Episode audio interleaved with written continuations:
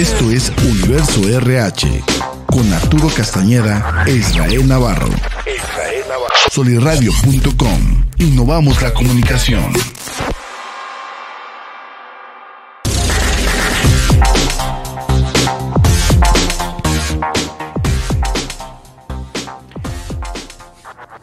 Hola, hola, ¿qué tal? Muy buenos días. Me encuentro muy contento como siempre cada miércoles aquí con ustedes en este programa, su episodio número 47 de Universo RH con mi amigo, colega, mentor, pastor y guía espiritual Arturo Castañeda con un tema como siempre cada semana bien seleccionado acerca de cómo elegir carreras profesionales y la formación de estas, Arturo. Porque bueno, andamos buscando atracción de talento y necesitamos gente preparada, capacitada, bien formada, pero ¿qué tipo de talento, qué tipo de carreras, cuáles son las más rentables, las menos rentables o por dónde se inclina el capital humano a la hora de buscar talento? Irra, mucho gusto estar aquí. A todos los que nos escuchan, muchas gracias aquí también a Soliradio, Cristian, Jorge y todo el equipo que nos ayudan a producir, a transmitir y a tener este programa siempre en el aire. Y algo muy importante que quiero aclarar también desde un inicio, es importante la selección de carreras, es importante la formación que vayas a tener, pero es más importante que hagas lo que te gusta. Y voy a iniciar con una pregunta. Si tu hijo llega y te dice, terminando preparatoria. Oye papá, fíjate que me quiero ir a vender masking en lugar de estudiar ingeniería industrial. ¿Qué le dirías? ¿Me preguntas a mí? Sí. Híjole, pues creo que tendría que meditar muy bien ese planteamiento, pero conociéndome a mí, pues le daría la oportunidad, nada más que sí le cuestionaría ciertas cosas, le haría preguntas claves para poder explorar cuál es la intención verdaderamente, pero para cerrar, creo que desarrollar habilidades comerciales de venta, de negociación, servicio de atención al cliente y abrir un espectro, después de un año de regresar, creo que le podría permitir saber si ingeniería industrial o no es la carrera correcta adecuada. Es mi muy particular punto de vista. Ok, y si fuese al revés, termina de estudiar ingeniería industrial y te, de, te dice, papá, muchas gracias, terminé, aquí está mi título y fíjate que me voy a ir a vender masking. Ay, no. Esa pregunta estaría, o ese planteamiento está peor. Imagínate cinco años, contesto a título personal, creo que son cinco años perdidos de tiempo, dinero y esfuerzo, cuando mejor pude haberlos invertido de andar de vendedor de masking. Ok, entonces, con eso creo que podemos situarnos. Lo primero es que la educación tradicional nos dice que termines tu carrera, y después hagas lo que quieras. Pero la realidad de las cosas es que tenemos que entender a nuestros hijos, tenemos que evaluar precisamente cuáles son sus competencias, cuáles son sus habilidades, en base a eso ayudarlos a que seleccionen o como bien dijiste, bueno, ok, pues agárrate un año de hacer una actividad y después de eso tú me dices si lo que quieres estudiar está bien o no. Si me lo permites, Arturo, creo que podríamos ir trabajando este tema de carreras profesionales y formación dos ángulos. Uno de ellos es el tema vocacional. Hablábamos ahorita de la prepa, pero se supone que en la prepa es un tiempo para que el muchacho pueda explorar o conocer cuál es esa parte vocacional. Pero creo que muy pocos papás o muy pocos jóvenes invierten recurso económico y van y buscan a un profesional que los ayude en esta parte de encontrar la parte vocacional. Y aquí en la comarca lagunera tenemos gente muy brillante y muy talentosa que ha escrito hasta cuatro o cinco libros de temas vocacionales. Ricardo Mercado. Eh, Ricardo Mercado. Ricardo Mercado. Un día deberíamos invitarlo aquí a Ricardo mm, Mercado. Eh.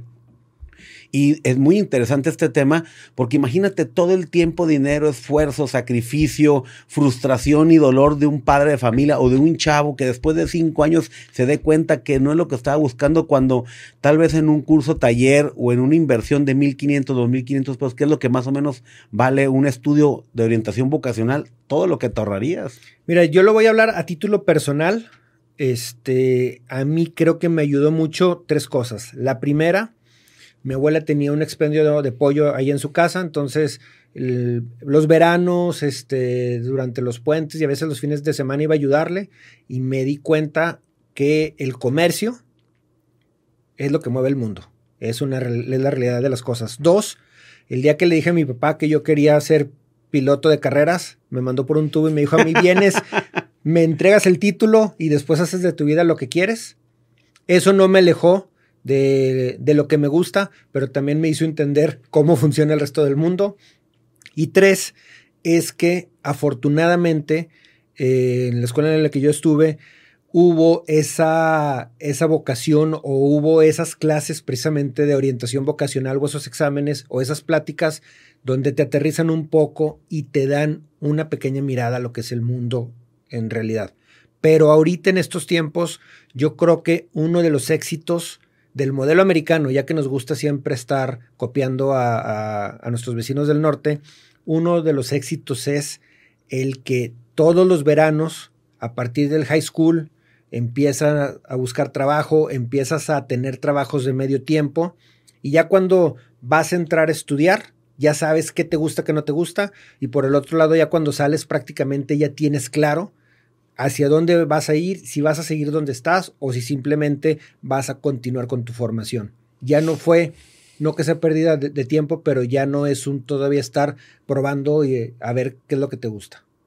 Híjole, pero eh, nos damos cuenta actualmente, eh, hasta simplemente la gente que estamos en recursos humanos, de que gente está frustrada haciendo un trabajo que no le gusta porque no es la profesión que deseó haber estudiado o porque no le queda de otra o porque pues tiene que subsistir o vivir de algo y bueno, y estamos hablando de gente joven, recién egresado.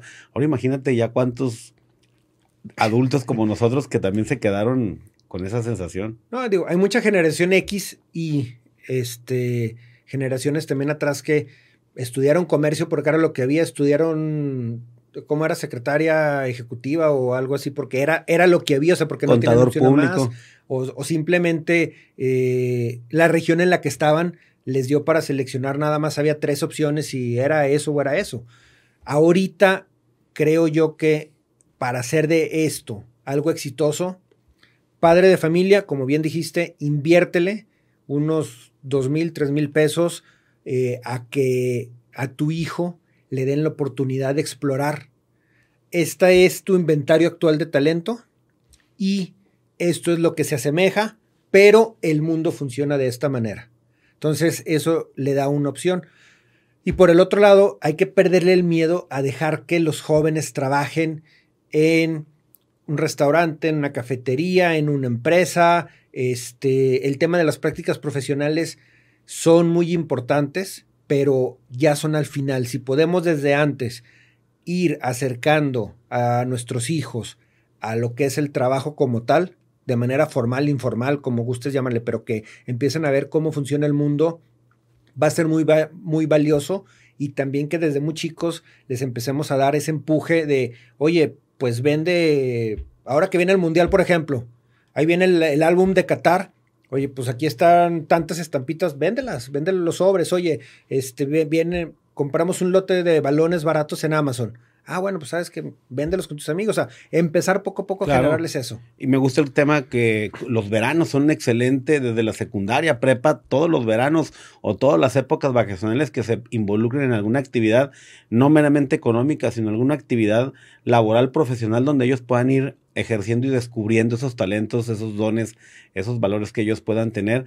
Y otro punto, Arturo, no sé qué te parezca lo de cuando te sorprenden los muchachos, que hoy es mucho así, antes pedir un año sabático a tu papá. Ah, no. No, no, no, no, eso, no existía. No existía. Y hoy, o sea, chavos que lo ejercen con mucha responsabilidad, literalmente un año sabático, que es viajar, es trabajar, es alguna actividad o estudiar algo extracurricular diferente a lo que vienen haciendo ¿Tú qué opinas? Creo que también es una excelente herramienta. Mira, viajar te abre el panorama. Eso es una realidad.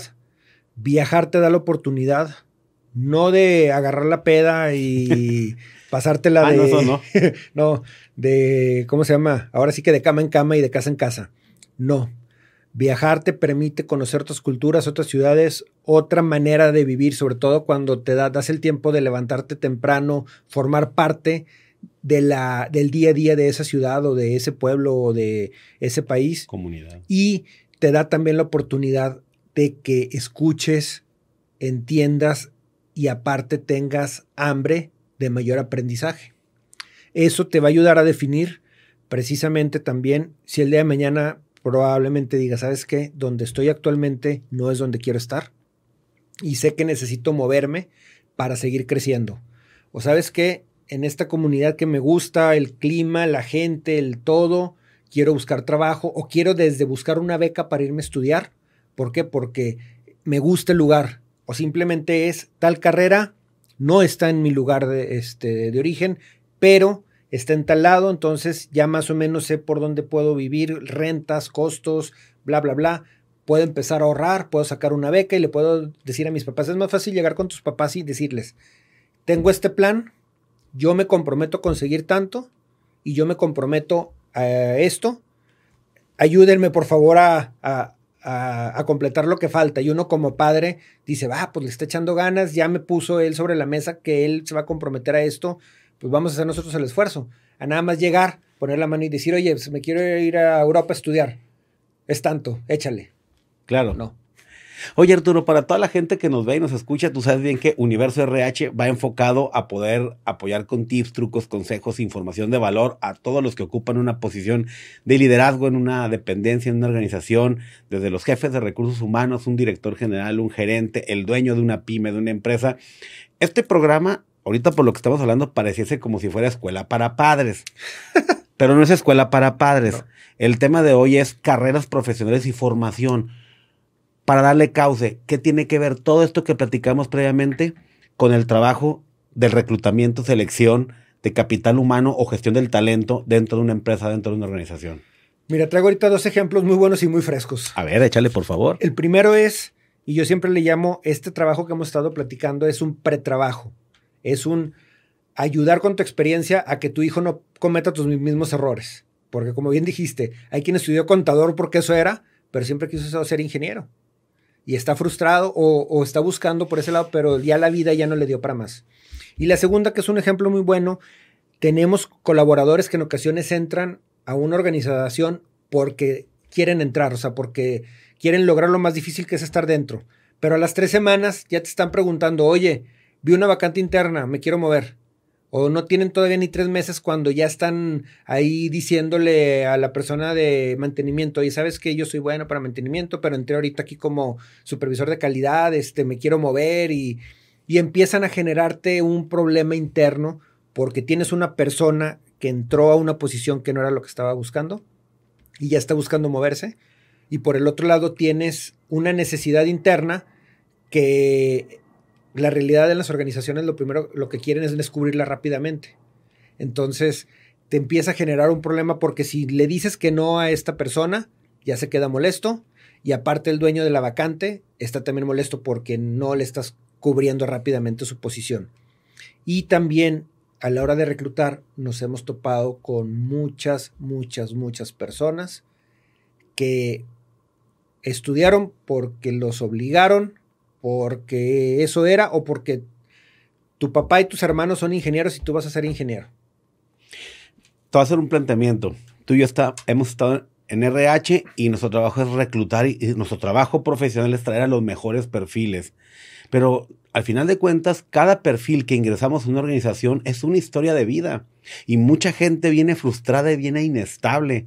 Yo muchas veces traigo un muy buen currículum, de alguna manera traen algo de expertise, pero cuando los logro ver que sí traen dentro de sí esa eh, poca estabilidad, esas ganas de estar constantemente en movilidad porque nada los complace, nada los satisface, para mí es una alerta de peligrosidad. Bueno, aguas porque como bien dices, ahí es donde entra la experiencia para evaluar el perfil. Hay gente que trae muchos brincos o trae promedios tal vez de 3, 4 años en ah, empresas. ahí no hay problema. Y tienes que evaluar la riqueza de la experiencia que trae. Acumulada. Acumulada. Y sobre todo si han sido ambientes diferentes, eh, mercados diferentes o culturas diferentes. Pero, como bien dices, si es, por, ahorita se me viene a la mente, por ejemplo, automotriz, automotriz, automotriz, automotriz, automotriz, y han sido brincos laterales o han sido movimientos en un corto plazo, sí es una alerta como para decir, bueno, ¿qué está pasando? Algo que también te puedo este, decir, y no lo digo nada más yo, es el tema de en ocasiones tienes colaboradores que se mueven, pero se mueven porque siguen buscando precisamente eso que les gusta. Siguen buscando una posición donde encuentren eso que les motiva, que a veces es trabajar en equipo o a veces es trabajar solos. Lobo solitario. Sí, que a veces es hacer análisis, estar frente a la computadora en todo momento y hay gente que dice, ¿sabes qué? Yo no quiero estar en el escritorio. O sea, a mí me interesa estar donde está la acción.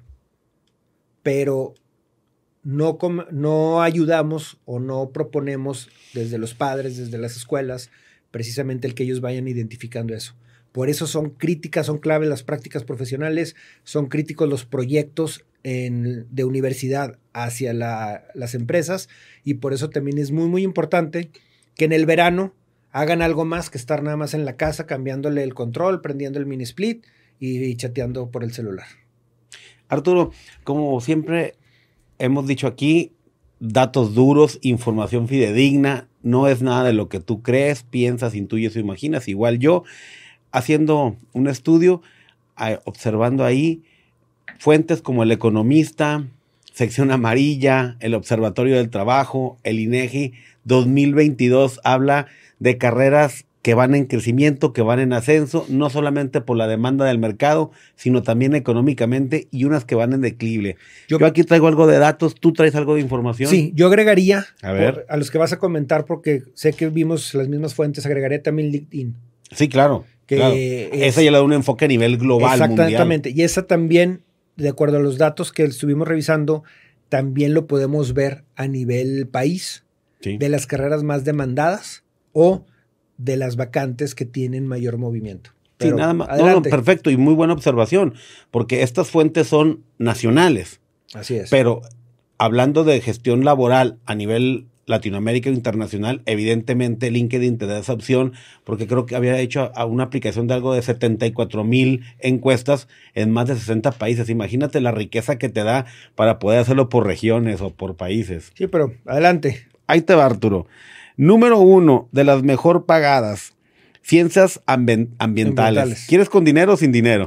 No, no, mira, sin dinero, porque luego va a haber alguien que te va a reclamar y te va a decir, oye, tú Yo gano más o gano menos. Que aquí iba a ganar tanto y estoy bueno, todo lo que tiene que ver con ciencias ambientales, todo lo que tiene que ver con física y química, servicios de logística y de transporte, minería y extracción, salud pública, obvio, subieron el trabajo y medicina, obvio, manufactura y procesos, finanzas, banca y seguros, ciencias políticas, fíjate, en la novena posición y la última, economía. Faltó ahí el tema de desarrollo de sistemas. Sistemas. Eh, como tal, y una que no es carrera, es una habilidad. Y sé que ya, ya con la cara ya sabes por dónde voy, pero así es. Posiciones de liderazgo. Posiciones de liderazgo hablándote de un gerente de operaciones, hablándote de un director este, en temas operativos, temas logísticos o temas de calidad o manufactura y hablándote también del tema del retail. Son carreras que van aumentando por lo mismo que va despegando el comercio y son carreras que a veces encontramos, perdón, batallamos para encontrarlas en nuestras localidades.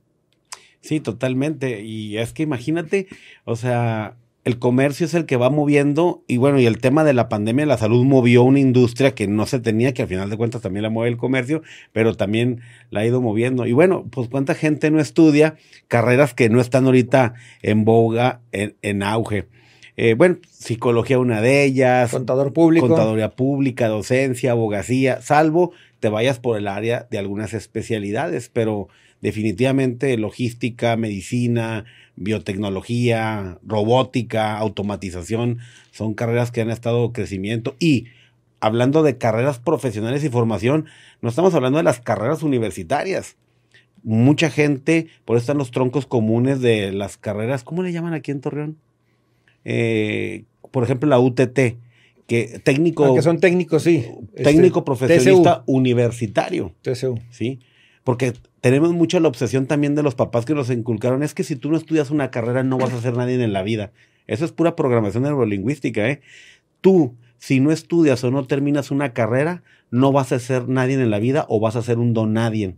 Entonces toda la gente queríamos una carrera a como diera lugar pero ¿cuántos países o lugares un técnico profesionista tiene un muy buen nivel? No, empezando por nuestros vecinos del norte una vez más, un técnico gana más que un profesionista en muchas ramas. El tema, y ese no se me olvida, el Japón, este, o en, eh, allá en Asia, tú entras a una organización o una empresa y ahí te vas certificando y pasas de la parte técnica o vocacional, perdón, de la parte vocacional a la parte técnica a la parte, vamos a llamarlo universitaria, o simplemente te quedas con la parte técnica, pero eso no significa que dejes de crecer y no significa que se te pague mal. Aquí lamentablemente en América Latina tenemos muy marcado el tema de el operador, el técnico y el administrativo. Cuando la realidad de las cosas es que metiéndome en camisa de once varas y haciendo polémica como siempre, pues si no tienes técnicos que te reparen o te programen las máquinas, no va a poder hacer mucho ni el administrativo ni el operativo, que uno está encargándose de todo lo que es la administración como tal o toda la papelería y el otro que es el que se encarga de que salga la producción.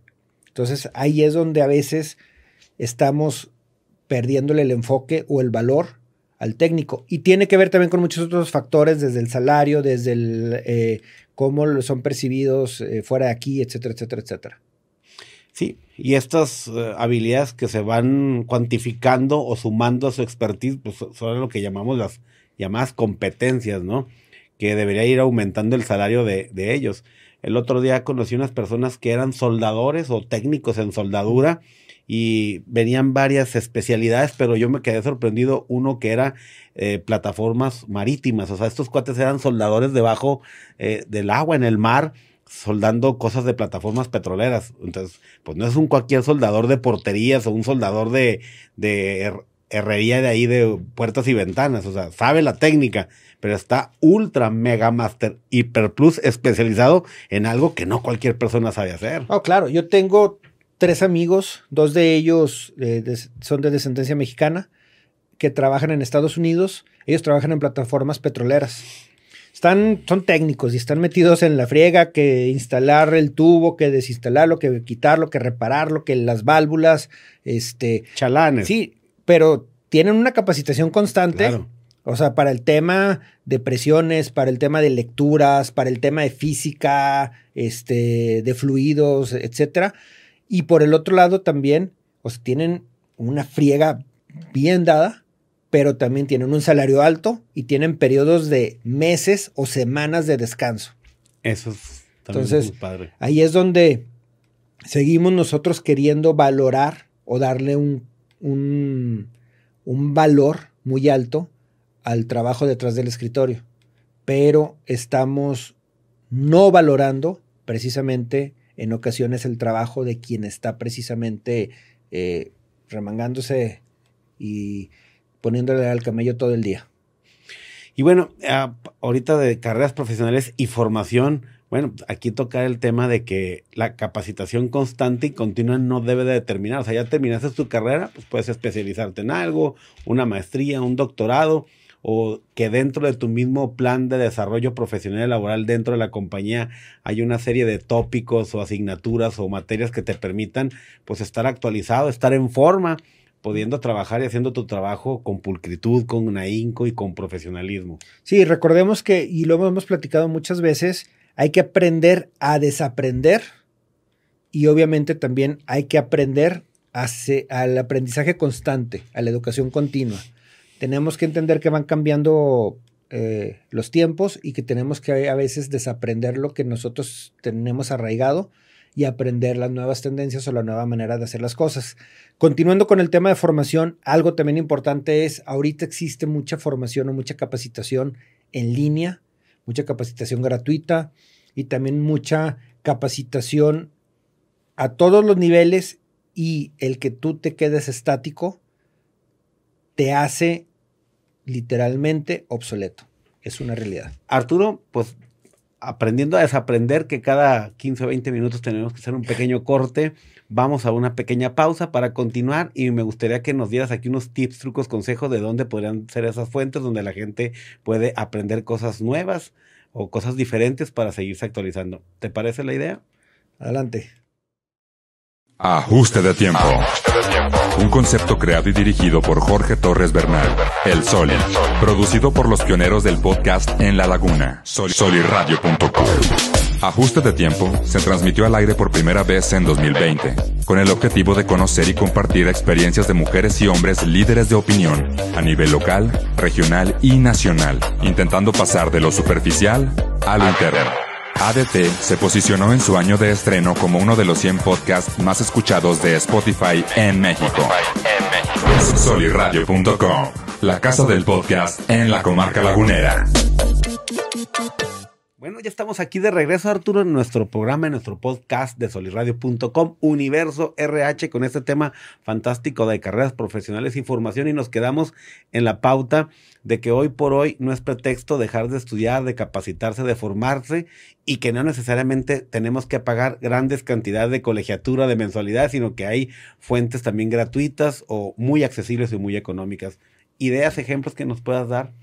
Mira, el ejemplo más tácito y más rápido es, está el señor Google. Este, hay N cantidad de buscadores, eh, hay muchas páginas incluso con literatura gratuita. Y aquellos que no les guste leer, está YouTube. Tan fácil y tan sencillo. Incluso LinkedIn tiene muchos cursos este, que son gratuitos y que es video más examen, más este, lectura hay muchas plataformas. Ahorita no te puedo recomendar alguna porque sería quedarme corto, pero algo que me queda claro es que el que tiene ganas de seguir aprendiendo encuentra los medios y encuentra la manera de hacerlo y simplemente el que no está aprendiendo es porque no quiere. Sin el afán de polemizar, pero pensando que ya la gente está trabajando y colaborando con nosotros, debe ser una iniciativa propia de cada colaborador de tener esta hambre, esta actitud de querer seguir aprendiendo cosas nuevas o es obligación de la gente que gestionamos capital humano de construir un plan anual de capacitación y que alinear ciertas competencias que creamos ellos necesitan pues para que el trabajo que hacen en su estación de trabajo o su área sea mejor desempeñada. Mira, te lo voy a, te, te lo voy a contestar con un ejemplo. Aquí hay, aquí hay de dos sopas. Una es pago porque le hagan el servicio a mi cuatrimoto o yo me aviento el servicio de la cuatrimoto. imprimes el manual, bueno, ya no lo imprimes, ya lo bajas en PDF, este, te entras a YouTube, hay como 5 o 6 videos, te los avientas todos para entender cuál es el mejor, encuentras el que está más alineado, porque no siempre se encuentra todo tal cual, pero que está más alineado a lo que quieres hacer, y te lo vas llevando poco a poco. Agarras tu tablet, tu celular, le vas poniendo pausa, vas haciendo lo que te están diciendo, terminas y al final lo hiciste tú mismo y aprendiste algo. Funciona exactamente. Autodidacta. Auto, sí, y funciona exactamente para lo que quieras hacer. ¿Quieres mejorar tus habilidades de Excel? Hay cursos que empiezan desde lo más básico hasta lo más complicado y te van diciendo paso a paso. Hay páginas incluso que ellos mismos te ponen exámenes. Por ejemplo, para el inglés, hace poquito encontré una página buscando otra cosa completamente diferente, pero llegó una página donde tú puedes ahí contestar un examen y te dice, de acuerdo a la clasificación de Cambridge, cuál es tu nivel de inglés. Gratis, completamente gratis. De ahí lo puedes ligar a un, una serie de videos en YouTube que vas poco a poco y vas haciendo mímica con el maestro y vas también ahí este, grabándote en la misma computadora. Entonces, no sé cuál es el pero ahorita como para no, no, no seguir mejorando tus habilidades. Yo soy partidario de que sí tiene que ser uno por cuenta propia autodidacta. Eh, es hasta por estatus, por glamour, por, por estar actualizado. A mí no me gustaría que alguien pensara que soy una persona decadente, obsoleta, decrépita, desactualizado. A mí me daría pena y vergüenza. No sé cómo hay gente que no les da pena y vergüenza. Pero por el otro lado, creo que también la persona responsable de RH, pues tiene la obligación de hacer un diagnóstico, un levantamiento, un inventario de con qué más podría apoyarte para desarrollar tus competencias. Sí, la detección de necesidades de capacitación sigue siendo vigente en una organización, pero si tú estás viendo que tu organización no te está dando la capacitación, o una es o, o no puede de momento, o la otra es no quiere. Así, de simple y fácil. Entonces, si no puede de momento, ok, ¿qué tengo que hacer yo para seguir aprendiendo? O, para estar por lo menos en la lista este, de espera para cuando se reactive o para cuando arranque ese proceso. Si no quiere, ok, ¿qué voy a hacer yo para capacitarme para estar listo para el siguiente brinco? Para el siguiente brinco en mi carrera laboral o para simplemente seguir creciendo. Hay mucha gente, conozco muchos colaboradores que lo que han hecho así tal cual es ellos por su cuenta llegan con el plan para decirle a recursos humanos, ¿sabes qué? Quiero estudiar una maestría, no tienes el programa o sé que ahorita no hay presupuesto, pero voy, aquí está el plan, cuesta tanto. Yo lo voy a yo pagar. Me comprometo, ándale, yo me comprometo a pagarlo de esta manera, tú ayúdame con esto o simplemente es, ¿sabes qué? quiero, voy a sacar una beca, este, yo me encargo del 30% y tú del 70% o no sé, o sea, siempre hay manera de poder acercarte para el que no quiere, de acercarte a poner algo sobre la mesa. Ahora sí lo quiero polemizar. Me llegó a pasar en su momento de inicio como profesionista, pero también estando en algunas otras empresas. Pones tú el dinero, ellos no tienen el programa, no tienen el presupuesto, nada. Nada más le estás pidiendo poder faltar los sábados. Un sábado, mediodía de una vez al mes. No, no hay. Pausa. Pero tú te quieres seguir preparando. Lo haces a través de otros mecanismos. No hay aumentos, no hay crecimiento dentro de la empresa. Creo yo que la empresa es la más ganona cuando un pelado le pone el cascabel al gato, es un chicotón del 8 para ponerle al jale y aparte se sigue preparando y capacitando. Yo creo que ahí, como decías tú, ya es para que dé el salto a dónde? A otra empresa, ¿no? Sí. Mira, puedes dar el salto a otra empresa o la otra es, puedes simplemente cubrir con esa necesidad que tú mismo estás generando de seguir creciendo. Al final del día vas a estar listo para brincar a otra empresa o vas a estar listo para brincar a otro puesto. Ya te diferenciaste del resto que están ahí contigo. Me gusta esa palabra. Esa palabra es poderosísima para poder hacerle entender a la gente cuando debe estarse preparando y capacitando constantemente para ser precisamente un profesional y estar informado que esa ultra especialización o esa capacitación de actualización te diferencia abismalmente del resto de los demás. Mira, te voy, te voy y les voy a dar un tip, este, un hack sobre cómo se busca talento en OCC. Tienes el, para poner el nombre del puesto, vamos a ponerle ahorita que estás buscando un este, especialista en nóminas. Y te abre un menú a mano izquierda donde tú pones los filtros ¿Cuáles son esos filtros? Empieza desde el tema de si está trabajando o no actualmente, rangos de salario de 0 a 1000, de 1000 a 10, bla, bla, bla, rango de edad, profesionista, y ahí, profesionista con maestría, con doctorado, preparatoria, trunco, rango de edad y Después de eso, características especiales. Entonces, si yo quiero este, ser visible o si yo quiero estar dentro de ese, ese, pequeño rango donde un reclutador va a estar ahí este, buscando candidatos, tengo que diferenciarme. Tengo que tener algo que no tienen los demás, que en este caso puede ser el idioma, el conocimiento del, del sistema, la especialización, la maestría, el doctorado. Digo, no sé, hay, son algoritmos al final del día, y le, lo digo así porque mucha gente habla ahorita que del algoritmo de Facebook, el algoritmo de Instagram, ya ahorita ah, claro. ya, lo entendemos, ¿no? Entonces, Boomerang, este OSC también se mueven por el algoritmo. exactamente, entonces así sucede. Si tú quieres estar en los primeros, tienes que asegurarte que tu perfil sea de lo que están buscando. Muy interesante, me dejaste casi, casi sin palabras. ¿Y qué podríamos recomendarle a las personas que actualmente se encuentran trabajando y no han tenido este despertar espiritual de que pues, deben continuar? Mira, lo más importante es hacer lo que te gusta. Y si estás actualmente haciendo lo que no te gusta, ok, chéquete cuál va a ser el camino para llegar hacia donde quieres estar.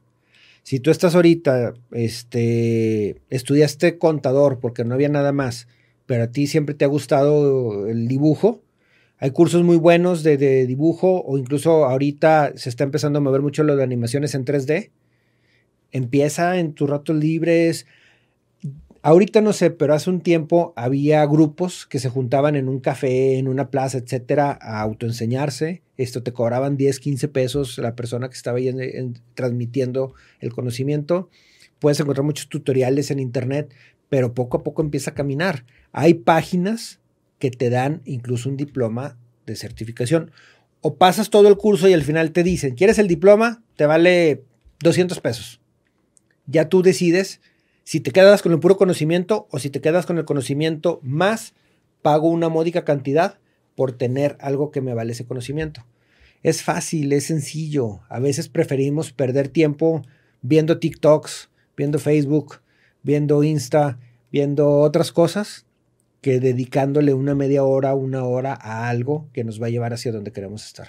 A mí lo que me gusta de este tema, Arturo, es que si lo vemos desde la perspectiva de padre de familias, ahorita si alguien nos está viendo y escuchando, es presten atención en invertir tiempo, dinero y esfuerzo en que sus hijos tengan una orientación vocacional, contratar un profesional que te haga una psicometría, que te aplique unas baterías, que te haga un examen, que te dé un resultado de tus talentos empatado a qué carreras podrías estudiar aquí o fuera, porque yo vi, he visto que te entregan hasta allá, eh, esta carrera aquí no se estudia, pero la puedes estudiar aquí, aquí y hasta puedes buscar becas de esta manera. Entonces es llave en mano, llave, ¿cómo se dice? Sí, es proyecto llave en mano. llave en mano. Entonces, muy, muy interesante esa parte. Por otro lado, en este programa también a las personas que ocupamos en el área de recursos humanos, la importancia de poder estar apoyando y contribuyendo a toda nuestra plantilla profesional de poder tener una educación continua. Cursos, talleres, seminarios, expos, congresos, ferias, eh, literatura, acercarles libros, tener una biblioteca. Todo. Todo, o sea, todo lo que se pueda, mandar videos, compartir para que estén actualizados y despertar ese interés y la gente que se siente, no sé, frustrada, triste, mediocre, desactualizada, pues que tenga ese chispa, ese despertar de decir, oye, quiero ser diferente, quiero eh, no ser igual que los demás, capacítate, prepárate, fórmate. Sí, y algo también importante, eh, sobre todo hablando del, del lado de recursos humanos, es no hay organización que no valore un empleado capacitado. Y no hay organización que no valore ellos dar la capacitación. Con algo te van a poder ayudar, te van a poder ayudar tal vez con la inscripción, tal vez con el puro tiempo, tal vez con el pago del certificado, no sé, pero no te acerques en blanco nada más a decir, oye, quiero estudiar esto, ¿en qué me vas a ayudar? No. Oye, quiero estudiar esto, traigo este plan, ¿cómo ves? O sea, ¿me puedes ayudar? Ah, ok, recursos humanos ya ve que, que hay algo con qué trabajar, pero si nada más estás llegando pensando que este, porque ya llegaste a pedir, te van a dar, no sucede así. Y por el otro lado, las detecciones de necesidades de capacitación son muy importantes. Hay que invertirle a nuestro personal. Hay que invertirle a nuestros compañeros y hay que invertir en nosotros mismos. Es muy gratificante tener profesionistas con educación continua que hablan el mismo idioma que tú y que saben que hay que seguir aprendiendo. Es muy frustrante querer implementar algo cuando lo primero que te topas es la apatía de la gente porque lo primero que te dicen es aquí siempre lo hemos hecho así y siempre ha funcionado así y no lo vamos a cambiar. Pues sí. Y el día de mañana vas a desaparecer y no vas a, saber ni por dónde te llegó el golpe. Sí, por eso creo que hoy por hoy, no solamente aquí en la comarca lagunera, sino en el resto del país, muchas empresas eh, han invertido en su educación continua y ahora está en sus universidades, sus propias universidades, porque eso asegura y garantiza pues que ese claustro de académico de profesores esté siempre observando las tendencias, lo más actual, lo más fresco, lo más innovador y crear esta sinergia o esta cultura corporativa o de cultura corporativa dentro de la empresa de la organización. Sí, y por el otro lado también algo que, eh, que, que tienes es que a veces no encuentras talento en tu área. Entonces, si quieres ser ese, ahora sí que ese garbanzo de libra, tienes que diferenciarte.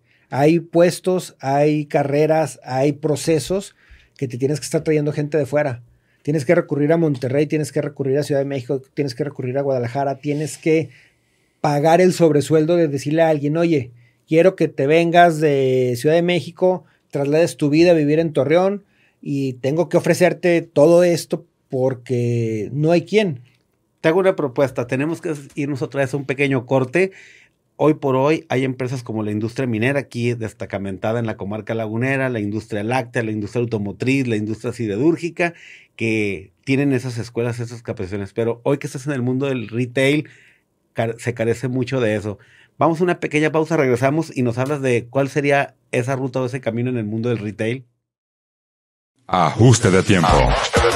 Un concepto creado y dirigido por Jorge Torres Bernal. El Sol. Producido por los pioneros del podcast En la Laguna. Soliradio.com.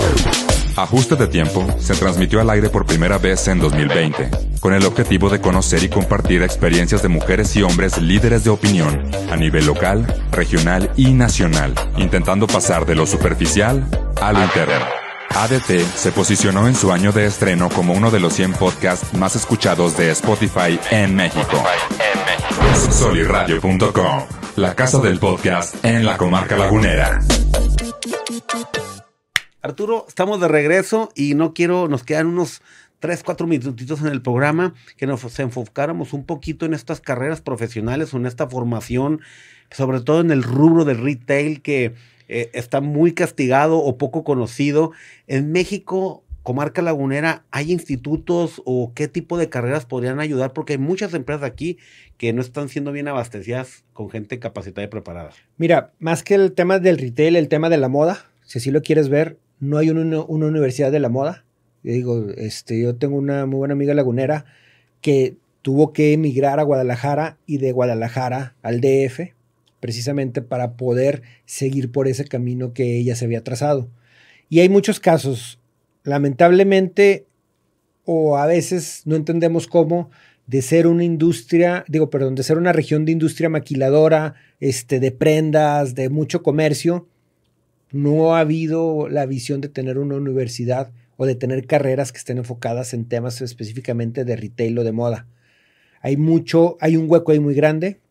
Nos hemos enfocado también mucho en manufactura de la industria, pero no le hemos visto también a más temas, temas ambientales, tú lo comentabas hace rato, eh, apenas empieza como que las primeras carreras eh, ambientales, pero no, ese impacto lo debieron de haber tenido hace años. O sea, yo recuerdo en sexto de primaria, ganamos el equipo y yo el primer lugar en la feria científica con temas de energía solar. O sea, estás hablando de hace un chorro de años, este, y apenas tenemos, ¿qué te gusta? Cinco años, con temas que del parque, de las celdas, del boiler, aquí y allá. Entonces, nos falta explotar eso. Eh, hay empresas que, como bien lo decías, tuvieron que meter su propia universidad para desarrollar, este, tanto en la comunidad como internamente, pero sí necesitamos tener esa visión de que no tenemos que enfocarnos nada más en eso. Hay mucho todavía por hacer, la comarca lagunera es estratégica, hay muchos planes precisamente para que siga creciendo, pero mientras no tengamos mano de obra calificada y no tengamos esas carreras, lo que van a hacer es que se van a ir a Monterrey, Guadalajara, Ciudad de México o incluso al extranjero. ¿A qué te regresas? No. ¿A qué te regresas? No es negocio. Exactamente. O sea, te, estás ganando allá, tienes un nivel o una calidad de vida diferente y luego volteas a ver a la laguna y dices, no, vienes de visita nada más los 10 días reglamentarios al año o las tres semanas, este, y, ya, no regresas. Y ese talento se pudo haber quedado aquí para seguir desarrollando, porque en su contraparte, empresas, empresas de retail, empresas de logística, empresas este, con giros muy, muy definidos, ¿qué es lo que hacen? Pues se tienen que traer gente de fuera y pagar aparte el sobreprecio de traerse ah, claro. Eh, este, eso cuesta. ese talento. Sí, es que llega un momento, o, o, si tu empresa en la región está creciendo a otros niveles, con todo respeto, sin ser malinchista y ofender y agraviar a todos nuestros colegas en la comarca lagunera, no les da porque no tienen la visión global de una geografía a nivel nacional. O sea, tal vez en la región sí, pero no a nivel nacional.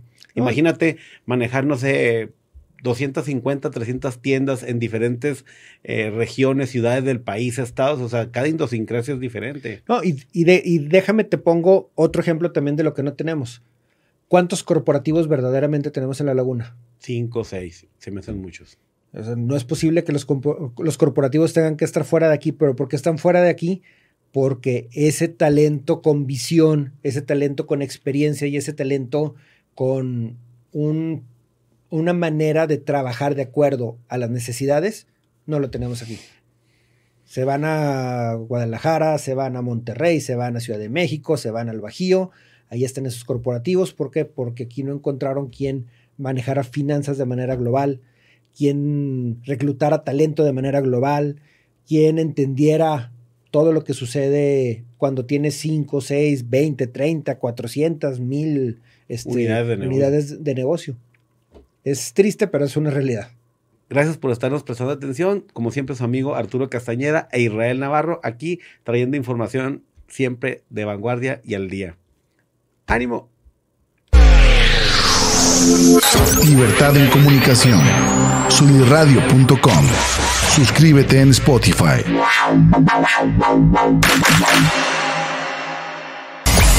Emisión de vanguardia. Sunirradio.com. Suscríbete en Spotify. Sintoniza tus ideas. Sunirradio.com. Suscríbete en Spotify.